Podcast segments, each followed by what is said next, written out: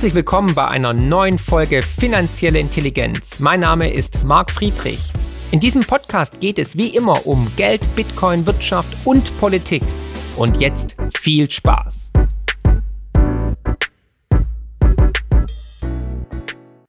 Bevor wir auf die Reise zur Seitenstraße gehen, kleiner Hinweis in eigener Sache. Ich sitze gerade in den Endzügen an meinem siebten Buch und würde mich natürlich freuen, wenn du es liest. Den Link dazu findest du unten. Da geht es unter anderem auch um dieses Thema geopolitische Verwerfungen, um Zyklen, warum unser Geld stirbt und wie du davon profitieren kannst. Mit ganz klaren Anlageempfehlungen für die nächsten Jahre, die vogelwild werden. Ja, seit anderthalb Jahren dreht sich in der Tagespolitik so ziemlich alles eigentlich nur noch um Russland und um den Krieg in der Ukraine. Dabei entstehen die wirklich großen Veränderungen und damit auch die Herausforderungen in Ostasien, genauer gesagt in China natürlich. Die bereiten sich gerade darauf vor, die Welt komplett zu unterjochen. Und China ist mittlerweile die zweitgrößte Volkswirtschaft der Welt. Und verschiedene Projektionen gehen davon aus, dass das Land noch in diesem Jahrzehnt zu Nummer 1 aufsteigen wird. Ja, du hörst richtig. Und nicht nur das, China präsentiert sich und der Welt auch ein neues, anderes Geschäftsmodell. Nicht die Freiheit des Einzelnen, die leider auch bei uns immer mehr unter Beschuss geraten ist, steht im Vordergrund, sondern das Kollektiv, das große Ganze und die Macht einer ja, strukturierten Kaderpartei. Lange haben wir gerade in Deutschland das alles ignoriert, weil man hat ja gute Geschäfte gemacht. Die deutsche Industrie ging Joint Ventures mit China ein, baute dort Fabriken und gab den Chinesen das Wichtigste, was ein rohstoffarmes Land so wie Deutschland hat, nämlich die Technologie, das Brain. Also Brain Drain war im vollen Gange. Wandel durch Handel nannten wir das und hatten Hoffnung, dass ja China dann auch mehr sich der westlichen Welt annähert. Und so wollte man durch die wirtschaftliche Zusammenarbeit auch die Kommunistische Partei Chinas dazu bereden, ein bisschen Macht abzugeben geben und freiheitlicher und demokratischer zu werden. Pustekuchen, wie wir jetzt alle wissen. Mit dem Regierungsantritt von Xi Jinping 2012 wurde das Land zunehmend autoritärer und jetzt sehen wir sogar eine Art Personenkult rund um ihn, der entstanden ist. Es wurde nationalistischer, China wurde immer mehr gefeiert und immer mehr Flaggen hat man gesehen. Und der chinesische Präsident festigte seine Herrschaft zunächst mit einer Antikorruptionskampagne, mit der er sich sämtlicher politischer Gegner so ganz charmant eigentlich de facto entledigte. Parallel wurde Zensur und Überwachung massiv ausgebaut, Stichwort natürlich Social Credit Programm und überall Kameras, wie ihr wisst, oder digitale Impfausweise nach die Galliköder Trapsen. War etwa die Corona-Krise lediglich ein Testballon? Man weiß es nicht. In Xinjiang, einer Region im Nordwesten des Landes, wurden Millionen von muslimischen Uiguren sogar in Umerziehungslager gesteckt, wo sie gefoltert und Gehirn gewaschen wurden. Ja, das ist natürlich ein guter Geschäftspartner für Deutschland. Wie heuchlerisch sind wir eigentlich? Und Deutschland ist abhängig von China. Mehr als ein Drittel ihres Umsatzes machen deutsche Autobauer wie Volkswagen heute in China noch. Bald werden wir mehr Autos von China in Europa kaufen, als sie uns abnehmen werden wahrscheinlich. Interessiert mich nicht, was die Chinesen machen. Gut, kann man jetzt schon sagen. Sind doch deren Angelegenheiten und die Amis haben doch auch Dreck am Stecken. Ja, stimmt, absolut. Nur nicht erst seit der Corona-Krise wissen wir, dass die Kommunistische Partei Chinas ihren Einfluss eben nicht nur im eigenen Land ausbaut. Erinnern wir uns an die ersten Bilder aus der Corona-Zeit, als da Menschen tot umgefallen sind. Es waren im Rückspiegel der Geschichte reine Propagandavideos. Solche Entwicklungen hatten wir nirgendwo anders gesehen. Verdächtig auch natürlich, dass wir weltweit das System eins zu eins umgesetzt haben, was die Chinesen uns vorgelebt haben. Oder dass es Verbindungen gab zwischen Fauci und den US-Behörden und dem Wuhan-Corona-Labor. Hm. Ach, ja, ja, ja, ja. Aber schauen wir uns was anderes an, nämlich die Seitenstraße, die neue Seitenstraße. Vor zehn Jahren fiel hier der Startschuss. Mit dem Projekt will Peking natürlich sukzessive seinen wirtschaftlichen, politischen Einfluss in Asien, Afrika und sogar in Europa massiv ausbauen. Weil China baut dort die Infrastruktur auf, Straßen, Häfen, Pipelines und so weiter. Und Seitenstraße weckt natürlich erstmal positive Assoziationen an Marco Polo und orientalische Exotik. Es geht aber im Endeffekt um knallharte Machtpolitik, um Geld und ja, Einflussnahme.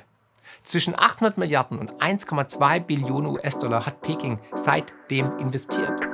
Finanzielle Intelligenz könnt ihr übrigens auch lesen und zwar in Buchform mit meinem neuesten Bestseller Die größte Chance aller Zeiten und natürlich unserem kostenlosen Newsletter mit spannenden Analysen und Prognosen zu Bitcoin, Gold und den Finanzmärkten. Einfach abonnieren unter friedrich-partner.de.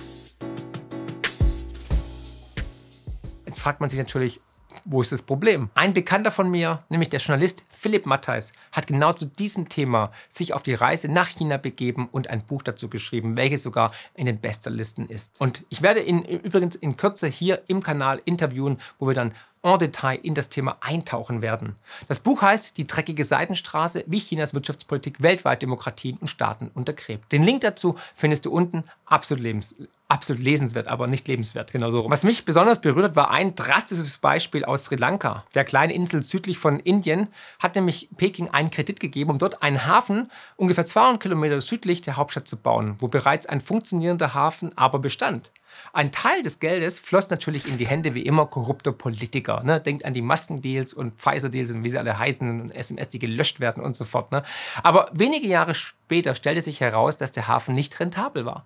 Sri Lanka geriet zudem in Zahlungsschwierigkeiten und am Ende, wir erinnern uns, gingen sie pleite.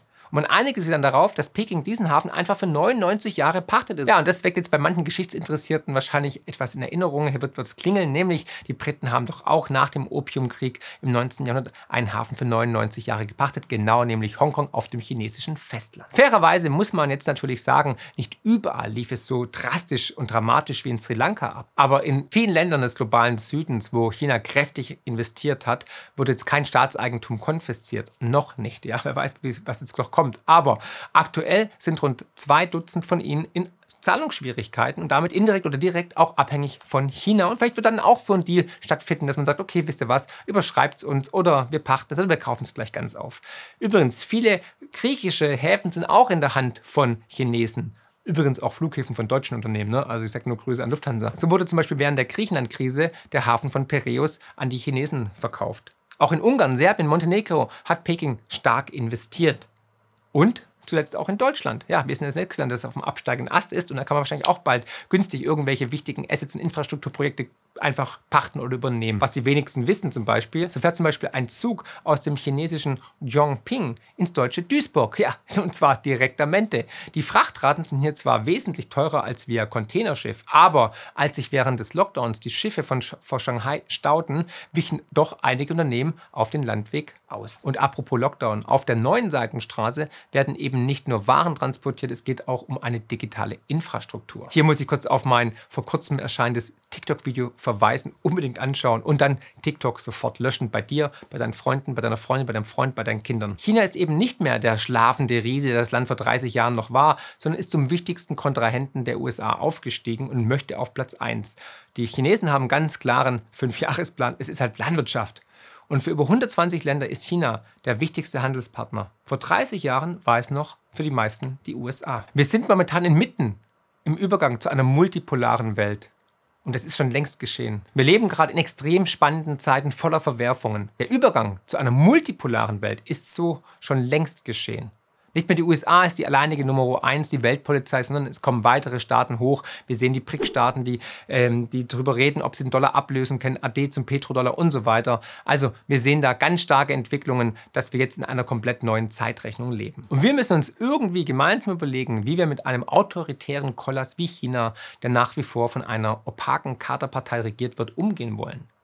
Und denkt daran, wie ich schon erwähnt hatte, während Corona hatte man das Gefühl, die Welt würde China ähnlicher werden, mit den Lockdowns zum Beispiel, weil Lockdowns waren vor der Ausgangssperre in Wuhan eigentlich nicht Mittel der Pandemiebekämpfung der WHO. Und dann hat die WHO eins zu eins übernommen. Ne? Mehr wie China werden, hm, das kann nicht die Lösung sein.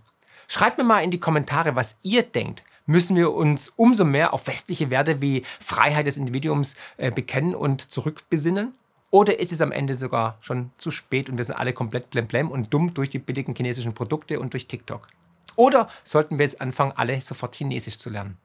Was machen die besser als der Westen? Also ich bin extrem gespannt, was du denkst, was du sagst. Schreib es in die Kommentare rein. Ich werde es lesen. Teilt das Video gerne kräftig, gebt einen Daumen nach oben und denkt immer daran, wegen unserer Demokratie, wegen unseren freiheitlichen Rechten, wegen Bitcoin ist die Welt da draußen besser, als wir glauben. Herzlichst, euer Marc.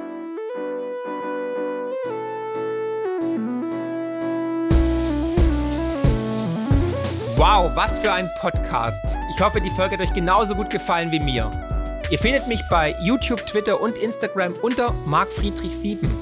Für Lob, Kritik oder Themenvorschläge schreibt mir gerne eine E-Mail an podcast.mark-friedrich.de.